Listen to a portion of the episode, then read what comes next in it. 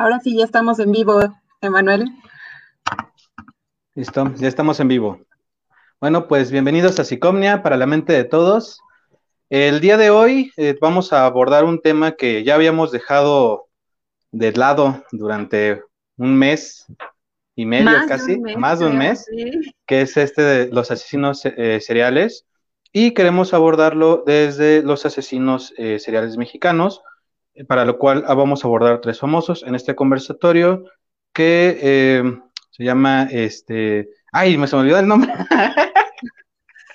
es la historia de un matón. Es la historia de un matón. Esperemos que les guste y bueno, antes de empezar vamos a dar los comerciales.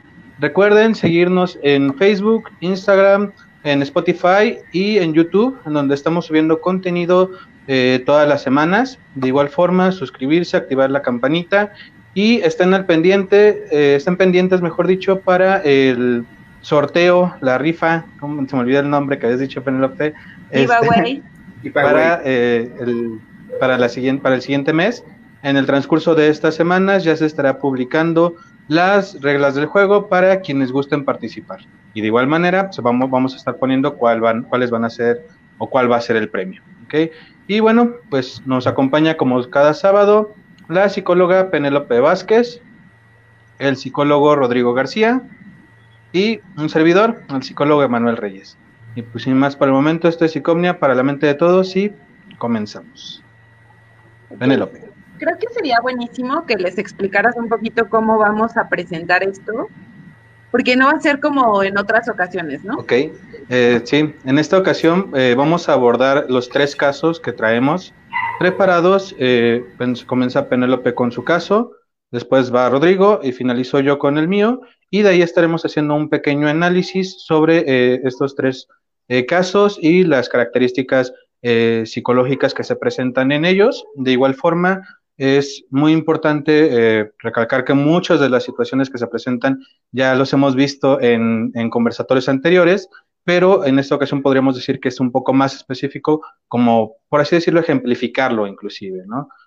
no sé si algo más se me pasa, chavos, muchachones.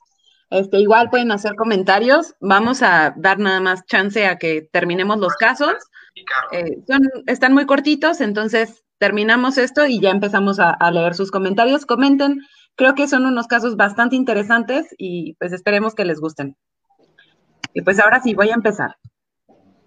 Este, pues el día de hoy yo les voy a hablar de Juan Carlos Hernández.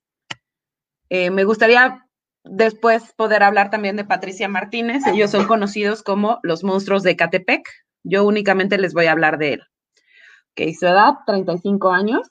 El día de hoy tiene 35 años. Lugar de nacimiento, Lázaro Cárdenas, Michoacán. Lugar de residencia al ser encarcelado, Jardines de Morelos, Ecatepec. Actualmente se encuentra en prisión de Chiconautla, Estado de México. Historia personal y antecedentes familiares. Juan Carlos nació de una madre soltera, quien era prostituta y altamente sádica. En muchas ocasiones obligaba a su hijo a verla sostener relaciones sexuales con otras personas o lo vestía de mujer burlándose de él. Su madre eh, se empareja y vive con un hombre a quien maltrataba a golpes y lo amenazaba constantemente de muerte. Algunas ocasiones su madre lo dejaba a cargo de otra mujer, quien lo cuidaba, pero que abusaba sexualmente de él. En la cuestión escolar, durante los primeros años de vida y hasta los 10 años de edad, comenta haber tenido muchas dificultades intelectuales, que mejoraron tras una caída de un segundo piso, donde se lastimó fuertemente la cabeza, pero que, a sus palabras, le proporcionó mayores posibilidades intelectuales, aunque con muchos episodios de cefalea. Posteriormente, ya en la situación laboral, no hubo trabajos realmente significativos, puesto, que duraba poco tiempo en ellos, ya que se aburría, por lo que entró al ejército ascribiéndose al segundo batallón de guardias de cuerpos presenciales, donde estuvo tres años y fue conocido como el terror verde, porque lo consideraban muy sádico cuando hacían operativos en donde se les permitía juguetear con las mujeres, ¿no? Otro de los lugares a donde hace referencia como de gran importancia en su historia es el tiempo en el que vivió en Tepito, ya, que aquí es donde se unió a la religión de la santería, que se dedica a alabar a la Santa Muerte por lo que en su brazo izquierdo lleva un tatuaje al respecto y en el brazo derecho tiene otro tatuaje que hace alusión a un demonio o un diablo, que es además la mano con la que ha cometido crímenes que ascienden a más de 80 víctimas. A los 22 años de edad conoció a Patricia, su pareja, en un bar, con quien se fue a vivir a Catepec de Morelos y tuvieron cuatro hijos. Encontramos dos figuras de importancia en la vida temprana de Juan Carlos, como ya lo pueden ver, que serían su madre y la mujer que lo cuidaba, ambas descargando su violencia en él, ya sea a través de los golpes, de la exhibición sexual o del abuso sexual. Otra figura de importancia vuelve a aparecer con una mujer, la madre de sus hijos, quien a diferencia de sus primeras figuras parece comportarse en una situación mucho más servil. Hasta el momento podemos pensar que estas figuras violentas fueron referencia para la identificación, por lo que además pudieron generar tanto repudio que entonces esperaba el momento para vengarse de ellas, que quizá las mujeres que mató no eran sino la proyección de su propia madre y de su propia cuidadora, a quienes mataría una y cien veces. Vamos a hablar ahora de los crímenes cometidos y el modus operandi. La primera víctima de Juan Carlos fue una chica que entró a su hogar contratada como ayudante doméstica. Sin embargo, Juan Carlos le pidió que levantara algunas cosas en el baño y ahí la violó y la degolló. Esta fue la única víctima que no cumplía el mismo modus operandi que las siguientes. En aquel momento, tras enterarse Patricia de lo que había sucedido, lo amenazó con denunciarlo, pero él la convenció que estaban juntos en ese proceso y entonces de su pierna comieron ese día cuatro bisteces, así casual, ¿no? A partir de entonces, pues tenía el mismo patrón. Su pareja sentimental contactaba a las víctimas por las redes sociales quienes eran conocidas por ambos, y las conducía a su casa con promesas de venderles o regalarles algún producto que les interesara, que incluían perfumes, ropa y drogas. Dentro de la residencia de Hernández, eran agredidas sexualmente por él y en algunas ocasiones por su pareja también. Después de la agresión sexual, las degollaban y las estrangulaban, principalmente lo hacía él. Y posterior al homicidio, se seleccionaban los cadáveres de las víctimas para ver cuáles podían ser cocinados. Finalmente, parte de los cuerpos de sus víctimas eran consumidos por ambos. Y aunado a este modus operandi, de acuerdo con las declaraciones de la pareja, Hernández también practicaba algunos actos de necrofilia. Con al menos uno de los cuerpos de las víctimas lo hizo. Pues después de los homicidios, con la ayuda de su pareja, procedía a utilizar o deshacerse de la evidencia de sus crímenes. Primero, pues algunos órganos de sus víctimas los conservaban en frascos con alcohol y estos eran ofrendas para la Santa Muerte. Luego conservaba restos de los cuerpos en un congelador con la intención de evitar su descomposición. También utilizaba cubetas de plástico de 20 litros para ocultar los cuerpos y estos los rellenaba con cemento y así evitaba la filtración de los olores. Se deshacía de los cuerpos en lotes baldíos cerca de su residencia y en Ecatepec. Comercializaba también algunas osamentas de sus víctimas en el mercado negro, o sea, vendía sus huesos y vendía pertenencias de valor de sus víctimas como celulares. De hecho, uno de los últimos, este, de las últimas cosas que lo, que lo hicieron caer fue que vendió un celular de Motorola en, en redes sociales, ¿no? Al momento de hablar acerca de sus víctimas, lo hace con desprecio, considerando que es preferible alimentar 70 animales con los restos de las mujeres que asesinó a que continúen viviendo. Hernández no muestra empatía hacia nadie, ni remordimiento acerca de los actos criminales que cometió, los cuales, según él, tienen un propósito positivo para la sociedad. Podríamos entender aquí que hay algunas ideas paranoides respecto a que se considere el elegido o un demonio que viene a curar a la sociedad de sus males, pensándolos además como que sus propios males son iguales para todos. Evidentemente se puede observar una característica muy narcisista, cargada además de una gran agresión que lo lleva a cometer actos de violencia importantes, que incluso los relaciona con actos placenteros, diciendo que él se divierte al hacer todo esto y que lo hace con gusto y lo disfruta. Hay incluso una confusión que ocurre a nivel sexual, en el que parte también del placer ocurre al estrangular, cortar y comer a sus víctimas, que todo el tiempo las presenta como atractivas sexualmente. Principalmente hablaba de una de ellas que era sexoservidora, que bueno, aquí podemos ver que hay una relación importante con su madre, ¿no? En muchas ocasiones sabemos que el asesino serial pues tiene una infancia caracterizada por entornos violentos, hogares disfuncionales y violencia intrafamiliar, que son situaciones que se describen en toda su historia personal y antecedentes familiares. Y yo creo que era imposible que lograra tener una relación con una persona de forma normal o sana, porque en ningún momento pudo establecer una relación con sus primeras figuras. Y ahora les voy a hablar un poquito nada más del análisis psicológico que hace Juan Pablo Ramírez Herrera, que dice, Juan Carlos Hernández sufre de un trastorno de la personalidad y un trastorno psicótico. El especialista destaca en su historia clínica tres antecedentes, el traumatismo cráneoencefálico que sufrió en la niñez, haber sido víctima de maltrato físico y sexual infantil y también que consumía algunos estupefacientes durante la juventud. Identifica que sufre alucinaciones de tipo visual y durante la entrevista que le hacían, él aseguraba haber visto un perro. De acuerdo con otra doctora, la doctora Feyi Ostrowski Hernández, sufre de psicopatía y según las declaraciones de Juan Carlos, él tiene una necesidad incontrolable de matar y su necesidad se traduce en periódicas cefaleas insoportables que no se calman hasta que asesina. Ha declarado también que necesita beber sangre humana cada tres meses. De hecho, esto eh, de, los cada tres meses, su esposa, que se siguen viendo en estas como, eh, como cuestiones conyugales que tienen en, la prisión, este, le decía que se cortara un dedo y que bebiera sangre de su dedo para, porque él lo necesitaba, ¿no? Eh, y que parte de él es un demonio, ¿no? En sus propias palabras, su relación con su esposa es similar a la que hay entre un león y una leona, donde es la hembra quien le lleva el alimento al macho. Pues bueno, esta es la historia de, muy resumida, de los monstruos de Catepec. ¿Qué les pareció? Creo que está muy fuerte. Eh, ya cuando lo ves, me, llegan muchas imágenes, inclusive de, de asesinos americanos, europeos, eh, muy similares de canibalismo y demás, ¿no? Pero justo como dice Penélope, eh, comenten qué les pareció. Eh, vamos a leer los comentarios un poco más adelante. justo también vamos a hacer este análisis. De igual manera, si tienen algún comentario o algún otro caso que, que, que suene muy similar, también pueden ponerlo en los comentarios. Y bueno, vamos a pasar con el segundo caso. te, te damos la palabra, Rodrigo. Ok. Um, ¿Se me escuchan bien? ¿Sí? Ok.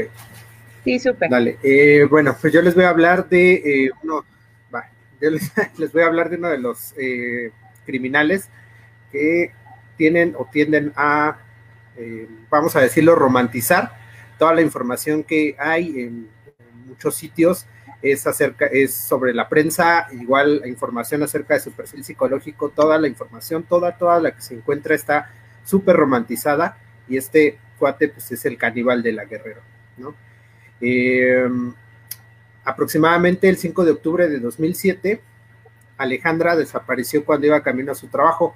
La familia inmediatamente sospechó que eh, el culpable de la desaparición era su novio o su exnovio, en este caso era José Luis Calva Cepeda, quien tras la ruptura comenzó a acosarla constantemente. Este último, según era un poeta amateur que vendía copias y de sus escritos en plazas públicas y declaraba poemas en un café internet llamado Deja Vu, en la colonia Guerrero. Eh, tras muchos días de búsqueda, la familia acude a la policía, la policía no hace como mucho caso, tras eh, varios días de búsqueda, tres días exactamente, el 8 de octubre la familia, en compañía de las autoridades, en este caso policías judiciales, encuentran a Calva en, una, en un picadero, que es una casa de estas donde utilizan para drogarse, y eh, al señalarlo como el principal sospechoso, le piden que le muestre el interior del departamento, eh, que se encuentra en la colonia Guerrero, en donde encontraron películas de terror, libros y artículos de brujería y además escritos de naturaleza ridícula.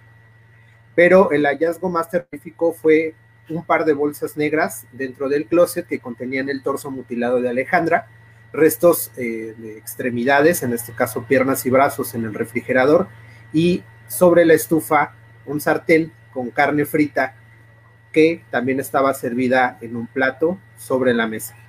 Según informes periciales, el tejido que se encontró en el plato y en el sartén era humano.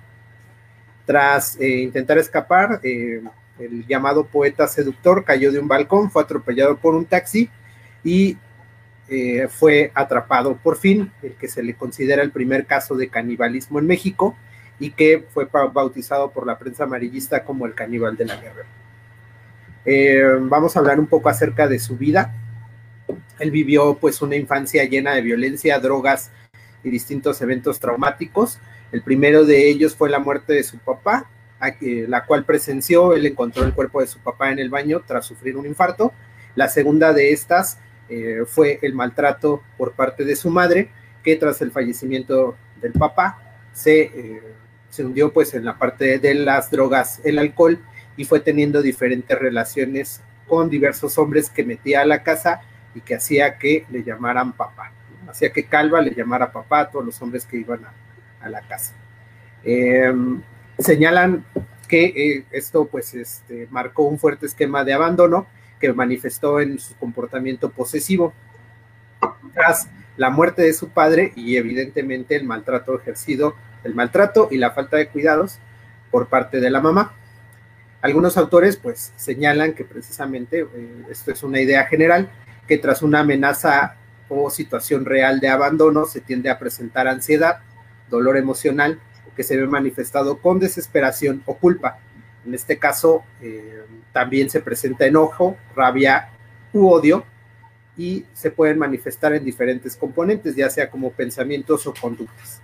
En algunas ocasiones, cuando los individuos, en este caso Calva, por ejemplo, han vivido algunos eventos traumáticos, pues el abandono o estas situaciones de abandono los llevan a tener situación, los llevan a tener, a tener, perdón, conductas violentas, ¿sale? Las cuales, pues más adelante, ahorita les voy a ir contando un poco más, se ve reflejado en las relaciones de pareja, calva susto.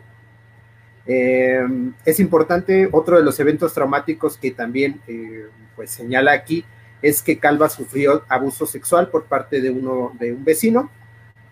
Adicional, también en las declaraciones eh, que, dio, eh, manifiesta o cuenta que eh, en su infancia, aproximadamente cuando él tenía 11 años, uno de sus padrastros, uno de estos hombres que su mamá metía a la casa, intentó violar a su hermana.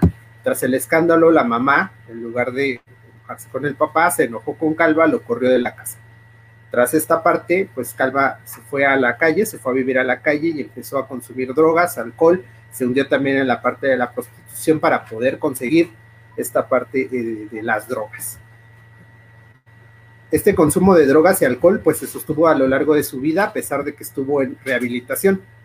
Según eh, algunos estudios señalan que el 30% de las personas que sufren abuso infantil durante la infancia manifiestan consecuencias en la adultez. En este caso, pues se manifiesta con comportamientos sexuales ya sea inadecuados o deficientes, que lo vamos a ver un poquito más adelante. también manifiesta, o bueno, también dicen que en un 20% de los casos las personas que también presentaron un abuso sexual tienden a manifestar un bajo control de eh, las situaciones de estrés y se ven manifestadas por conductas violentas. En este caso, también se pueden potencializar por el abandono emocional, el maltrato físico, el divorcio de los padres o una, patología, una patología familiar grave, que en este caso, pues Calva tenía todos los, todo el paquete completo. Em, bueno, esto último lo describen todas sus exparejas, bueno, las exparejas de Calva que tuvieron la fortuna de seguir con vida, manifiestan que tenía un gusto por la pornografía, el sadomasoquismo y la zoofilia y que las obligaba a participar en actos similares a los videos que veía. Este, este cuate tenía una adicción también muy fuerte a la pornografía, sobre todo en la parte, como les menciono, de masoquismo y sofilia, que obligaba a sus parejas a practicar. Eh, hablando un poco precisamente de esta parte de las exparejas, que es como la, una de las partes principales, eh, la primera de sus parejas lo dejó por los celos y por su temperamento violento, la segunda, que es eh, como la que manifiesta mayores comportamientos o da una mejor descripción de cómo era Calva en sus relaciones, se llama Anel, ella vivió. Tras un evento que tuvo ahí, que puso una demanda con él, se pudo separar. Eh, ella relata que lo la conquistó con detalles y poemas, porque poeta. ¿Sabes qué, Rodrigo? Se te, quedó, ah. se te quedó trabado tu internet. Te quedaste en los poemas, en donde ella relata que, ah, que le enamoró un ¿Ya? ¿Ya me este, escucho bien? Ya. Ok. Pues ella relata que. Te quedaste así, Sí, ya ve, ya me di cuenta. Eh, ella relata que la conquistó con poemas y detalles, porque según él, un reconocido poeta y escritor que manejaba un taxi.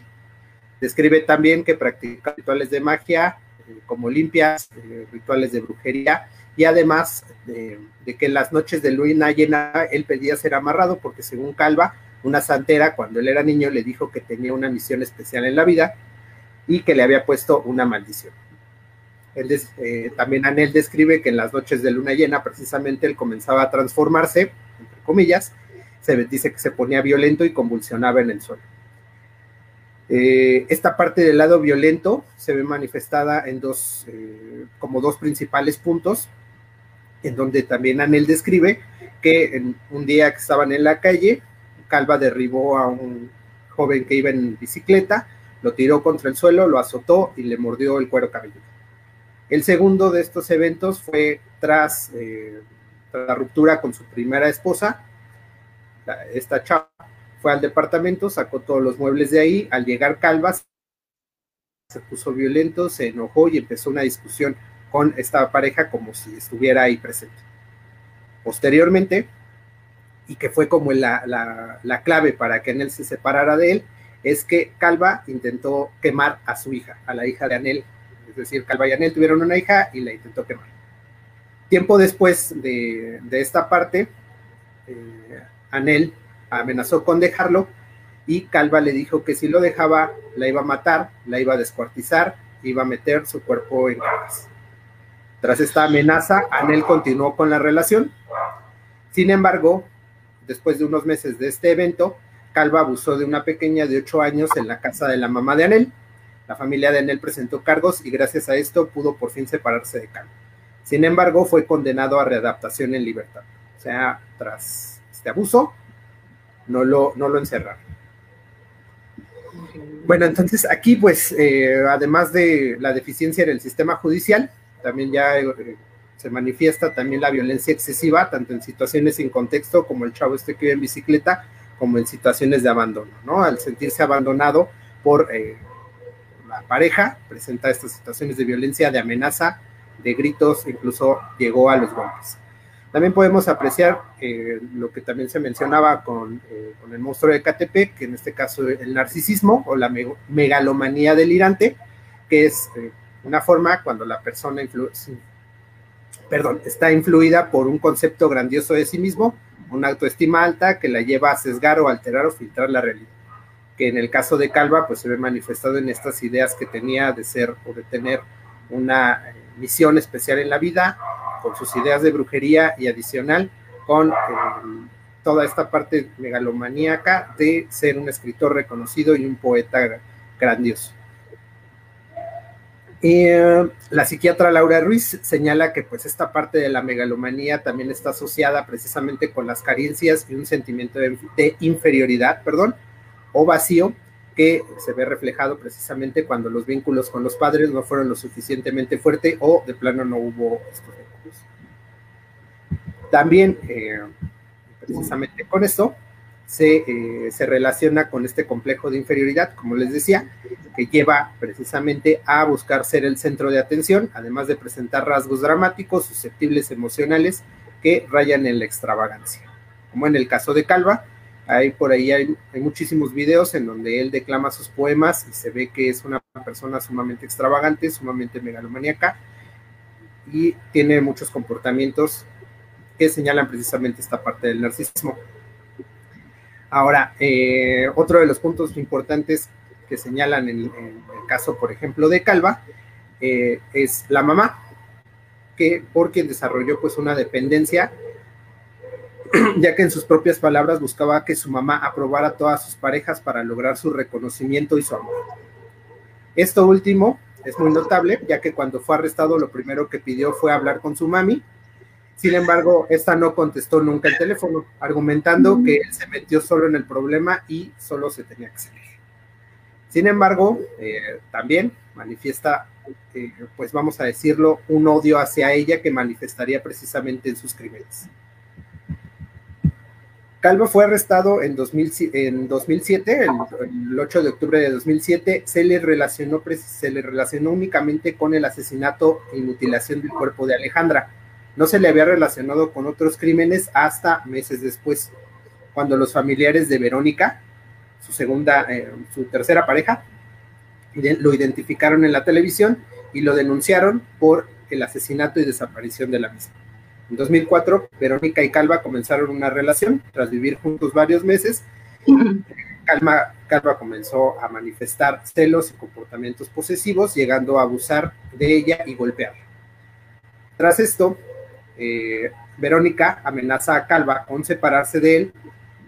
Calva vuelve a hacer lo mismo, la amenaza a ella, amenaza a su mamá, amenaza a sus hijos sin embargo, pues esto no surtió efecto en este caso en Verónica. Verónica no le hizo caso y fue el 24 de abril cuando Verónica salió por medicamento para sus hijos y desapareció. Sus restos fueron encontrados seis días después en un lote baldío en Chimalhuacán. Su cuerpo había sido mutilado y eh, le habían mutilado los brazos, las piernas, habían, eh, le habían cortado un seno un glúteo, le habían abierto el abdomen y le habían extraído los pulmones. Em, Calva declaró que Juan Carlos Monroy Pérez, quien fue su amante, aparte de su amigo, fue quien le presentó a Verónica y que le ayudó con su primer crimen. Durante su arresto también se le atribuyó el asesinato de la Jarocha, una prostituta quien encontraron en bolsas de basura en la delegación Cuauhtémoc y de la misma forma también fue mutilada de brazos y piernas.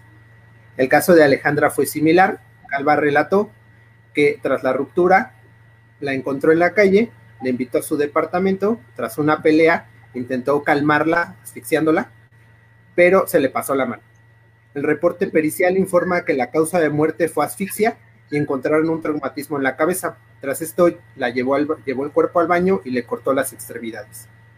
Eh, básicamente, el perfil de las víctimas pues son mujeres de mediana edad en situación de vulnerabilidad, todas mujeres solteras, eh, excepto la jarocha, y habían tenido, perdón, excepto la jarocha, habían tenido una relación con él. Dato curioso, la mayoría de sus eh, parejas trabajan en farmacia, lo cual señaló Patricia Payán, que fue la criminóloga relacionada con el caso, tenía que ver con eh, obtener medicamentos controlados, ya que Calva tenía una fuerte adicción a las drogas precisamente también a los medicamentos controlados. Sus parejas compartían el mismo perfil, incluyendo también a y otras dos exnovias que se salvaron de ser víctimas. Eh, de estas descripciones, pues encontramos el modus operandi, que era básicamente la muerte, el asesinato por asfixia, luego de cortar extremidades, cortaba brazos y piernas, y eh, los asesinatos se presentaron de modo circunstancial, es decir, él, a diferencia, por ejemplo, de, del, monstruo de Catepec, no buscaba a las víctimas, eran más bien como exparejas de él, eran personas que tenían un vínculo con él. Muestra pues un perfil desorganizado, a pesar de presentar como toda esta parte de asesinar en un lugar y llevar el cuerpo a otro, presenta que todos los crímenes que él, él tenía eran por impulso, era por falta de control de sus impulsos. Perdón, me perdí un poquito. Y como les mencioné, eran de modo circunstancial. ¿Sale? Les decía, eh, como les decía, tenían, en la circunstancia en la que se encontraba, era como asesinado. También se encontró precisamente que todos los asesinatos los había cometido tras el influjo eh, de las drogas o el alcohol. Sin embargo, se le relaciona también con un perfil un poco eh, psicopático, ya que él se hacía pasar por un tipo común y corriente, y según algunas de sus exparejas, ellas creían que él era incapaz de realizar los actos que realizó. De hecho, también algunos testigos que lo conocían señalan que era un tipo muy amable y muy agradable. Al igual que esto, pues ella, él engañaba a sus parejas tras, eh, más bien con engaños y con manipulación, también con coerción y amenaza, era como conseguía llevarlas a su departamento y asesinarlas. Bueno, ya por último, en la parte del canibalismo, muchas personas señalan si es verdad o no que consumió carne humana. Su hermana dice que no. Él menciona que sí cocinó la carne de Alejandra, pero que no la comió. Pero el perfil, perdón, pero el perfil de, Calva coincide precisamente también con el perfil de la mayoría de los caníbales, que es solitario, depresivo, dependiente, manifestando una posesión sobre sus víctimas, asegurándose que nunca se vayan de él. Todo esto está vinculado con la inseguridad y el miedo al abandono. Y la última duda sobre el caníbal, pues fue si se suicidó o lo suicidaron. Y esto debido a que dentro de la cárcel nunca estuvo aislado, estuvo con la población general, lo cual eh, lo hizo que tuviera acceso a drogas. Y la teoría fue que tenía una deuda precisamente de drogas y por eso lo asesinaron y lo violaron. Por otro lado, también eh, la teoría del suicidio se asocia con su último escrito, eh, que escribió precisamente en la cárcel, en donde es la historia de un caníbal, donde el final se, suicida. Además, el final también tiene que ver mucho con la mamá. Em, y bueno, eh, pues, precisamente cobardemente eh, quería evitar la justicia a toda costa. Argumentó también esquizofrenia aguda, que sabemos los tres, pues no es ningún término de esquizofrenia. Esquizofrenia aguda no existe. Eh, sin embargo, pues tras la evaluación psicológica se determinó que era capaz de reconocer la gravedad de sus actos y afrontar la justicia. Y pues esa es un poco de la historia del caníbal de la Guerrero. Yo creo que podemos irnos a, este, a ver los comentarios rápido y ahorita continuamos. Ahorita continuamos. Ok. Dice Osvaldo Arriaga, hola muchachos. Muchachas. Eh, hola. hola, Osva. Em, Graciela Lara, hola, buenas tardes. Hola, Graciela.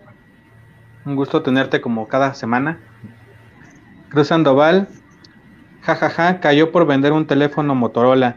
Qué tonto. Asesino el, el caso del conde Javier Liganes en Francia. Ese sí se la voló y aún no lo encuentran.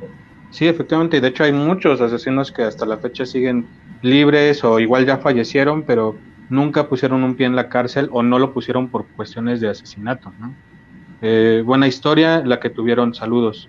Osvaldo Arriaga, el video de la, de la declaración de los monstruos de Catepec es fuertísimo.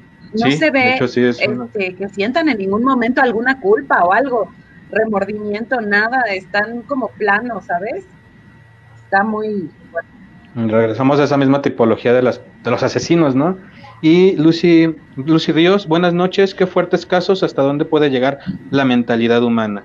Sí, de hecho, eh, estos son, eh, suena feo que se diga, que lo diga, pero llegan a ser pequeñas cositas a comparación de grandes casos que se han visto a nivel mundial, ¿no?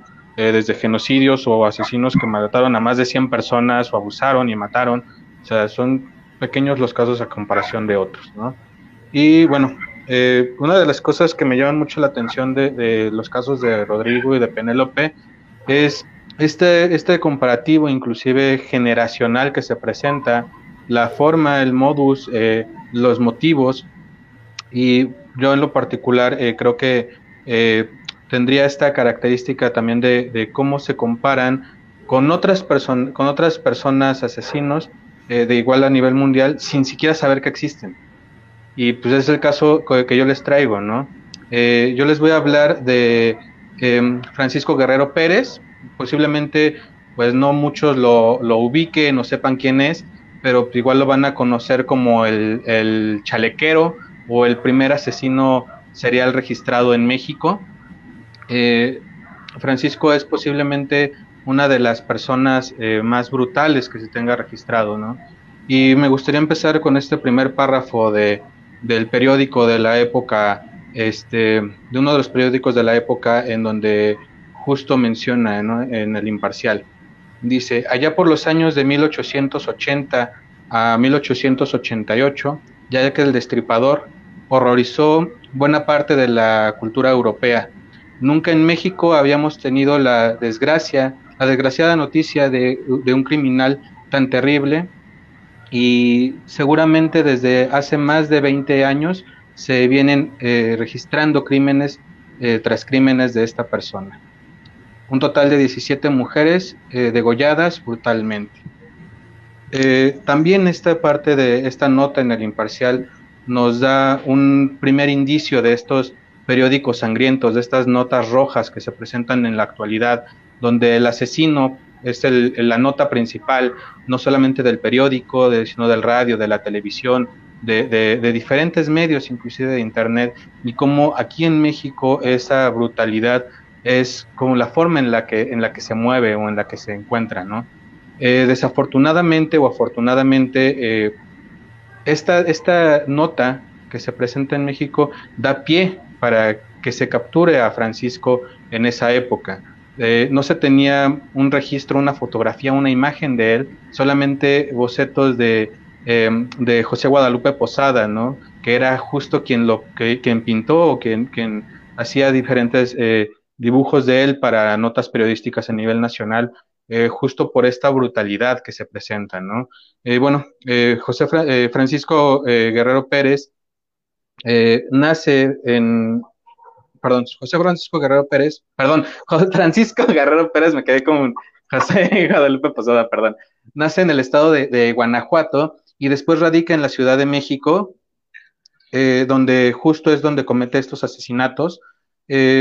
Prácticamente se enmarca como un asesino eh, que no tenía unos recursos o que no era de, bajos recursos, mejor dicho, pero que gustaba de vestir bien, siempre estaba de traje, sombrero, chaleco, eh, zapatos muy ilustrados, y esto lo eh, enmarcan mucho a la vida que él llevaba, en donde se aprovechaba económicamente de sus amantes lo describen en los registros que existen de Francisco, a diferencia de, de, los monstruos de, de, Catepec o del asesino de la guerra, del caníbal de la Guerrero, no hay un registro tan verídico, así hay muchas notas periodísticas, pero no hay un registro táctil como tal, pero lo, en, lo enmarcan en reportes de, familiares, de vecinos y demás, como una persona muy atractiva o muy, muy un, un hombre atractivo, que gustaba de vestir bien, que, tendría, que tenía un gran porte e inclusive una facilidad de, hablar con las personas, ¿no? Lo cual lo orillaba a tener diferentes parejas amorosas y sexuales, eh, de las cuales él se aprovechaba para que le cumplieran esta parte de, mantener sus caprichos, sus lujos y demás. Él como tal se dedica al, oficio de la, zapatería, era zapatero, y eh, lo describen en su trabajo como una persona cumplida, honesta y sobre todo que hacía un gran trabajo en, lo que él hacía. Era, era increíble en esto, ¿no? Eh, eh, Francisco o el, chalequero no gustaba de, no tenía algún vicio como tal. Si bien por la época podríamos decir que era alcohólico, no tenía una adicción a él, no tenía una dependencia al alcohol, simplemente gustaba de beber ocasionalmente y cuando se presentaban sus, sus asesinatos no estaba alcoholizado. Eh, la zona en donde él asesinaba eh, lo reportan, los reportes van desde la calzada de la villa eh, a la parte centro y para finalizar eh, tiraba sus, los cuerpos en el, ¿cómo se llama? En el, ah, en el canal de, de mm, Canal del Norte, esta parte de, de Congreso de, la Unión en esta parte del canal, del, canal que pasaba por ahí, ahí es donde se encuentran todos eh, los restos de esta que él, que él, tenía, que él asesinaba, ¿no? De igual manera encontramos que el chalequero, pues bueno, su apodo viene de dos posibles variantes, que una era, como les menciono, que era el chaleco típico que él usaba, y otra por un, una frase que se utilizaba de hacerlo a la fuerza, ¿no? Hacerlo al chaleco, que era lo que él hacía con sus, con sus víctimas. Abusaba sexualmente de ellas a la fuerza eh, y después las asesinaba. Entonces, por estos dos eh, modos viene este apodo que se le da. Eh, pasando a la parte de sus víctimas, pues Francisco principalmente no empieza a asesinar o empieza esta ola delictiva a los 23 años. algunas de las víctimas de las que se tiene registro son eh, eh, perdón, Candelaria Mendoza, eh, Francisca La Chicharra Rivero, María González, Margarita La Burra Panda, de la cual de hecho enmarcan como una de las víctimas mm, pues más reconocidas por él que encontraron primero, em, Guadalupe Villagrán, Josefina Rodríguez, María Muñoz, Marcia Gallardo, perdón, Murcia Gallardo y La Toña. Los otros eh, cuerpos no tienen un registro, no hay un registro de nombres ni nada, justo por esta eh, falta de, conocimientos que se tenía. Aparte que eh, fue hasta dos años antes de que se capturada, de, fuera, de ser capturado, que el que se empezaron a encontrar los cuerpos de las víctimas. Entonces, prácticamente durante un lapso de 20 años aproximadamente, él estuvo asesinando y no hubo un registro, pero hay algo muy curioso en, en esta parte. Él asesinaba principalmente a prostitutas y justo en la declaración que él da después de ser capturado, él menciona que era con la finalidad de, de limpiar las impurezas de, de, la sociedad, ¿no? Él se veía como un salvador, como un justiciero. Esta, esta parte egocéntrica, narcisista, de, que él era el único eh, eh, que tenía la posibilidad de, asesinar, de limpiar al mundo, ¿no? Y justo por eso eh, muchos expertos que hasta ahora actualmente eh, hacen este, este, tipo de análisis, concuerdan que por eso eh, abusaba o, tenía relaciones con ellas para justificar su, su, su, acción. O sea, a pesar de que se sabía que trabajaban en la prostitución, él tenía relaciones con ellas para justificar este, este asesinato. Dentro de este, este punto, muchas de las personas que trabajaban en la prostitución sabían quién era el asesino desde años atrás, antes de que se supiera realmente. Sabían quién era, a qué se dedicaba, dónde vivía inclusive, pero por este miedo que se presenta en muchas personas actualmente inclusive, de que fueran a tener represalias contra ellos, evitaban decir algo. O sea, esto se pudo haber evitado muchísimo antes, ¿no? Es hasta eh, dos años, perdón, un año antes de, de su captura o, meses antes de su captura que se comienzan a dar primeros indicios de quién es el asesino y es un reporte de uno de los vecinos el cual indica que se trata de, Francisco el Zapatero, que es quien se encarga de, asesinar a las prostitutas. Em, tras esta situación, ah, también viene una que, que mencionaba Rodrigo hace rato de el sistema tan imparcial, tan injusto que tenemos en México, que se presenta desde esta época lamentablemente, a Francisco se le condenó a muerte en em, San Juan de Ulúa, en Veracruz, pero el presidente Porfirio Díaz en aquel entonces, él lo exonera, dice, no se le va a asesinar motivos por los cuales no se tiene un registro. Muchas personas lo enmarcan como una cuestión política, como una cuestión social, de verse bien ante la situación, de que no había todavía argumentos, pero lo condena aún así a 20 años, eh, saliendo en el año de 1904. Eh, tras esta salida de prisión y reportes que se encuentran en diferentes lados, mencionan que, que el chalequero había sido eh, víctima de, burlas y demás de ciertos prisioneros, motivo que lo llevaría cuatro años después a asesinar a la que sería su última víctima, una anciana que supuestamente él, en la declaración que da, eh, menciona que se burló de él, como se burlaba una de las personas que, que lo molestaba en la, en la cárcel, ¿no? Tras esta situación, eh, el chalequero pues es nuevamente llevado a, la cárcel, ahora se, se manda a Lucumberri, Ahí está un total de dos años. También se había condenado a muerte, pero eh, afortunadamente eh, o desafortunadamente, porque posiblemente hubiera sido eh, la condena completa, él fallece por, posibles complicaciones de la vejez a la, a la, edad de 70 años en 1910, ¿no? Pero pues al final del día él como tal no paga por estos crímenes.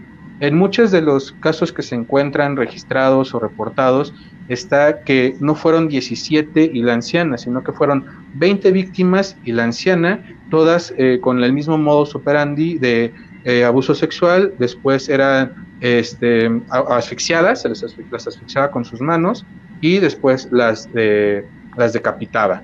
¿no? Entonces es la característica que se encuentra en todas estas víctimas, pero como tal solamente se le, se le inculpa de 17 más la anciana que, sería la víctima por la cual eh, afortunadamente se le lleva a, nuevamente a Locumberry y es donde se le sentencia. Eh, a diferencia de los otros casos eh, con Francisco el Chalequero, no se tiene un registro de su infancia, no hay como tal algo que pudiera orillarnos a que es una, bueno, al 100% a decir que es un daño cerebral de nacimiento o algo por el estilo, pero eh, las características que se comienzan a hacer en los análisis actuales lo señalan como en el límite entre la sociopatía y la psicopatía, justo porque inclusive reportan que no había una, eh, una culpa en él cuando es capturado, no había un remordimiento, no se presenta absolutamente nada.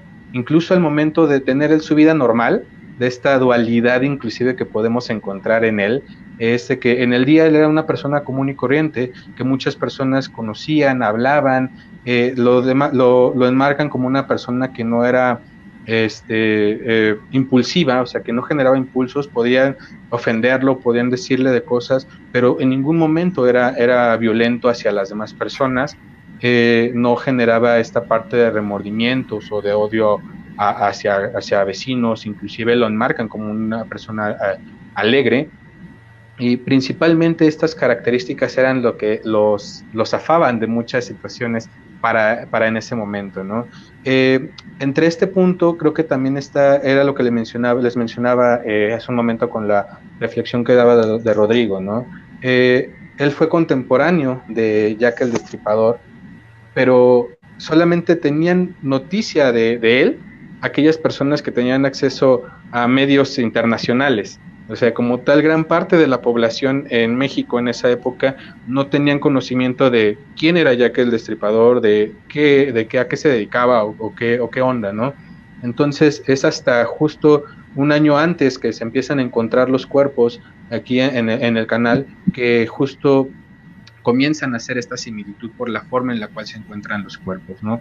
De igual manera, eh, muchos de los, eh, de los análisis que hacen entre, eh, por ejemplo, los psicólogos o los criminólogos Bautista Giovanni, González Miguel y Torres David enmarcan esta parte de la psicopatía como un problema eh, perdón, de la sociopatía como no un problema físico, debido a que tampoco se tiene un registro de que él sufriera enfermedades mentales, enfermedades físicas, no tenía ningún registro de ninguna enfermedad, era una persona completamente sana, completamente estable, hasta donde se podría percibir. Entonces, esta falta de información que se tiene, que no se tiene de la época, conllevan solamente a enmarcarlo como este límite, ¿no? Actualmente creo que lo podemos eh, delimitar como una persona eh, eh, sociópata, narcisista, y bueno, como lo catalogaron en algún momento a principios de los 2000 como, los, como uno de los ángeles vengadores, ¿no? Estos, los ángeles de la muerte, estos asesinos eh, tan comunes que se comenzaron a presentar en gran parte de Estados Unidos, lo, encasillaron ahí. entonces, bueno, este es el caso como tal de Francisco el Chalequero. Wow, está padre. que el problema que podríamos tener es como en todos los casos que son tan viejos que no hay tanta información, porque sería interesante ver si realmente como los casos que dijimos Rodrigo y yo tenían esta relación con la madre y esta relación con, con la situación de la violencia vivida en los primeros años de vida, si algo así similar pudo haber ocurrido sería interesante pues ver que todos cumplen con esta característica, ¿no? Que creo que tenía, en este caso, por ejemplo, el chalequero tenía que ver un poco más con el contexto en el que, que se encontraba, o sea, era 1800... 1880.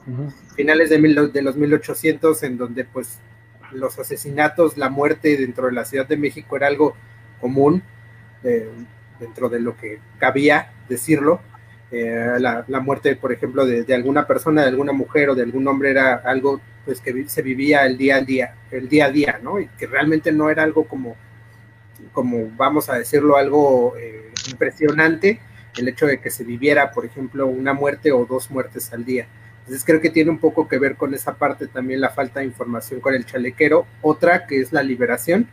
Eh, por ahí tenía como cierta noción de que era precisamente por lo mismo de que pues en México no pasan ese tipo de cosas, ¿no? México es un país eh, de paz, es un país... Desarrollo en ese momento inclusive. desarrollo precisamente en, este, en ese momento y que tiene que ver con, esto la liberación de, del indulto, perdón, de, del chalequero que se le da en ese momento por parte de Porfirio Díaz, que fue sí fue Porfirio, ¿no, Ani?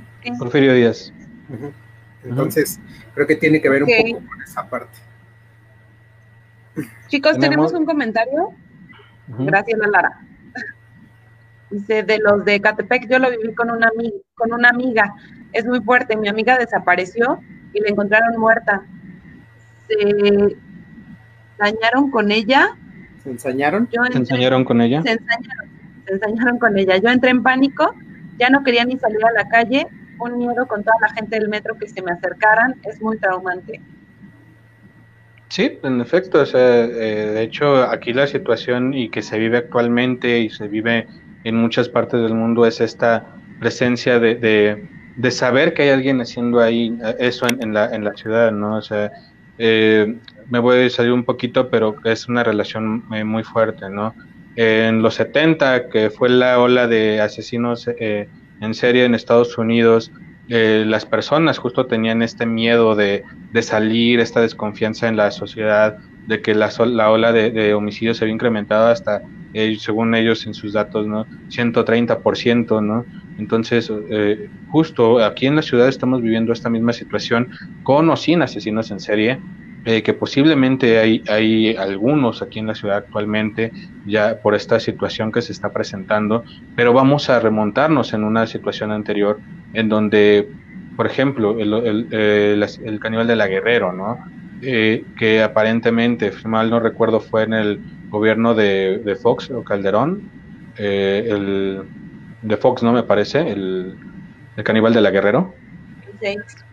Entonces, que, se empezaba a enmarcar una situación social de, de, paz en, en, esta parte del país o en diferentes, y que de repente salieran este tipo de noticias, ¿no? En el caso de, de, de, los, de los monstruos de Catepec, ¿no? O sea, estamos hablando de, gobiernos más actuales, eh, eh, donde se presenta la misma situación, que te enmarcan un, un miedo por por cómo enfrentarte a una situación, ¿no? Realmente no sabemos cómo enfrentar a una situación como esta eh, y qué es lo que más se presenta eh, a nivel social. Es que creo que en ese sentido también tiene que ver un poco con la, con la situación mediática, por ejemplo, de los asesinos en serie, en este caso, en donde hay una, si bien existe, por ejemplo, el miedo de salir a la calle o de, de tener, de tener algún tipo de situación violenta, eh, en cuanto a la parte de los asesinos en serie, siempre lo romantizan, ¿no? En este caso, yo, por ejemplo, que, me, empecé a investigar esta parte del caníbal de la Guerrero, en la mayoría de los artículos en donde se toca el tema, siempre es como una historia tétrica, súper poética, súper romántica, en donde el tipo tenía una historia familiar súper terrible, ¿no? O sea, vamos, y lo romantizan de tal manera, ¿no? Que precisamente genera esta, esta aura también tanto de posible admiración, parte de algunas personas que pues no, no están muy bien, y eh, por otro lado, pues este, este miedo que se genera también con esta mediatización de, del mismo, ¿no? O sea, el caníbal de la guerrero, ese nombre que, le ponen, ¿no? El monstruo. Es un impacto, o sea, el impacto que se da, ¿no? Exactamente, ¿no? O sea, ese tipo de nombres y de apodos precisamente que le da la, prensa, en este caso sensacionalista, la prensa amarillista, en este caso el que los que sacaron, creo que el nombre del caníbal de la guerrera fue el periódico El Alarma, que pues los que nos ven y ustedes sabrán que es un periódico súper amarillista. Y tiene que ver un poco con esa parte también, ¿no? Esta, esta situación mediática que se le da a los asesinos en serie y por otro lado también, ¿no? La normalización de la violencia. ¿no? Es como una parte muy contradictoria en este sentido. ¿no? Hace poco igual había una nota de, los chicos que, bueno, de los chicos que secuestraron y descuartaron y del tipo este que lo llevaba en un diablito eh, ahí en Tepito, en la Merced. Entonces, eh, que pues fue una situación muy fea, vamos a decirlo así, pero normalizada ya, ¿no? A tal grado que hay, ha habido en estos, en estos últimos meses ha habido un montón de casos. Caso Fátima, no sé si se acuerdan, ¿no? El caso Fátima de la, que resultó que violaron y, y, que además no sabemos porque hay como muchas cosas turbias, ¿no? detrás de todo esto. Otra cosa que me llamó mucho la atención, que no sé ustedes cómo lo pensaron, pero es este acercamiento a estos ritos o rituales más este, relacionados con la muerte o satánicos o estas cosas que mucho se le asociaba, por ejemplo, al caso Fátima, ¿no?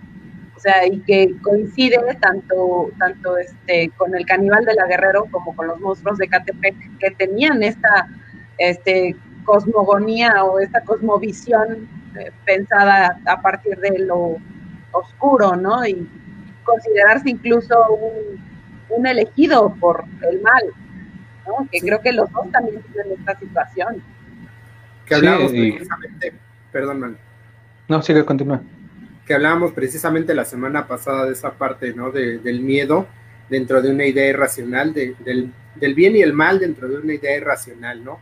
Como asociamos el bien con ciertas cosas y el mal, a lo mejor con brujería, con satanismo, con toda esta parte, y ellos ya no en unas ideas irracionales, ya ideas delirantes, ya, ya le podemos llamar así, asocian precisamente estos actos, ¿no? Que ellos de alguna manera saben que están mal, precisamente porque lo asocian con toda esta parte negativa, con toda esta parte de brujería, con toda esta parte del satanismo, de la magia negra, de asociarse precisamente con esto de ser los malos, por decirlo de alguna manera.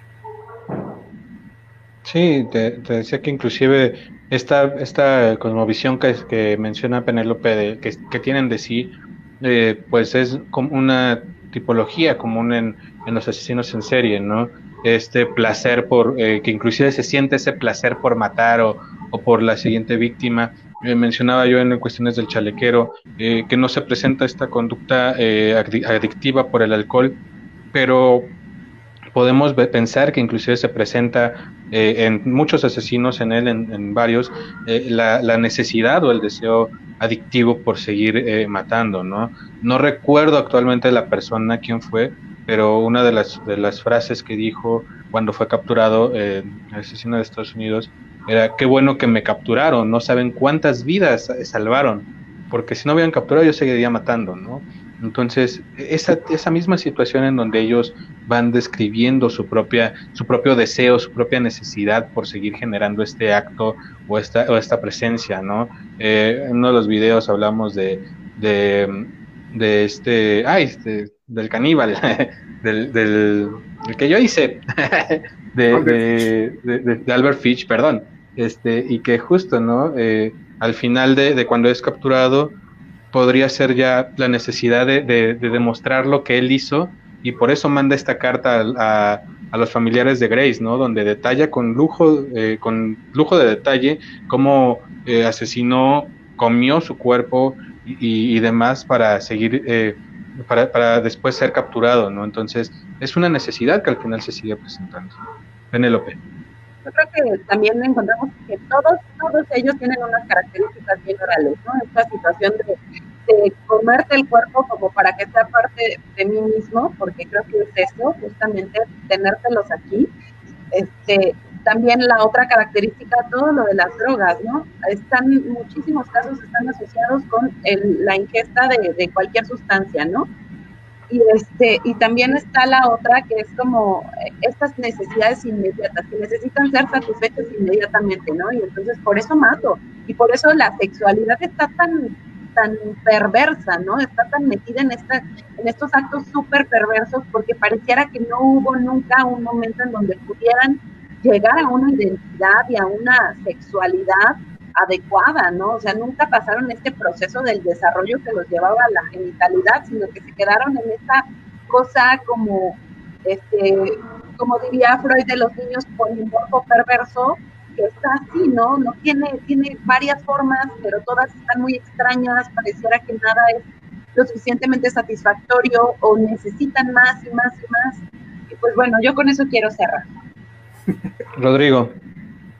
Sí, y bueno, enmarcando un poco de lo que menciona Manny, esta parte de las ideas eh, delirantes sobre sí mismos, de llamar la atención, por ejemplo, en, los casos que, tuvimos en los videos, eh, el que a mí me tocó eh, Yasaki, el asesino Taku, pues precisamente también tenía esta necesidad de llamar la atención. Empezó a mandar cartas, empezó a mandar cajas con los huesos de las víctimas, etcétera por esta necesidad precisamente de, llamar la atención, ¿no? Y cómo se magnifican y magnifican sus actos. En el caso, por ejemplo, de del monstruo de Catepec, que menciona que él tiene un coeficiente intelectual súper alto, que siempre fue muy inteligente, que el golpe que se dio en la cabeza lo ayudó a, a tener este coeficiente intelectual alto. El caso del caníbal de Calva, también estas ideas de que era un escritor súper talentoso, súper bueno, un poeta eh, muy reconocido. Todo esto pues es esa necesidad de atención, ¿no? Y están precisamente, como dice Penélope, llenos de estas necesidades, tanto sexuales como, como emocionales, cognitivas, que ven satisfechas en sus actos, tanto de, de, mentiras, vamos a decirlo, de manipulación, como en, los actos de asesinato, ¿no? que es el punto más brutal de, esta, de, la satisfacción de estas necesidades. Sí, de hecho, eh, igual ya para concluir yo en mi caso, eh, que la importancia, nuevamente reiterarla, de, de conocer la historia de, de las personas, ¿no? Eh, en el caso de, de, los dos puntos que ustedes, de los dos asesinos que ustedes enmarcan, se puede ver claro desde dónde viene, cómo se presenta esta tipología o esta necesidad. En el caso del chalequero, eh, creo que la necesidad es más de los investigadores de poder identificar por qué se presenta, porque inclusive hasta a simple vista se podría pensar que es un tipo distinto de asesino, ¿no? Porque no tiene muchos rasgos eh, que se pueden ver en, ellos, pero eh, no es violento, no se tiene nada, por lo menos de lo registrado. Y el, asesino, y el asesinato al final es con esta misión de erradicar el mal del mundo, ¿no? Bueno, esa es como quisiera cerrar. No sé si alguien más quiere aportar algo más. ¿No? Bueno, pues eso fue todo por el día de hoy. Les agradecemos mucho por haber estado con nosotros. Reiteramos, síganos en nuestras redes sociales, Facebook, Instagram, YouTube y Spotify. Y suscríbanse, recuerden, estén el pendiente para, eh, estén pendientes, perdón, para eh, el anuncio de lo de la, rifa que se va a hacer en el mes de diciembre. es, ah, es que se me olvida. y de igual manera. Esperamos ponerles, ¿no? y de igual manera, este, pues informar que ya estamos preparando el taller de Em, estimulación temprana. Va a estar muy, muy bueno. Eh, ya estaremos también subiendo próximamente eh, la, promoción y la forma de inscripción eh, para que estén también al pendiente. Pues eso fue todo y pues muchas gracias. Eso fue Psicomnia para la mente de todos. Hasta luego. Gracias.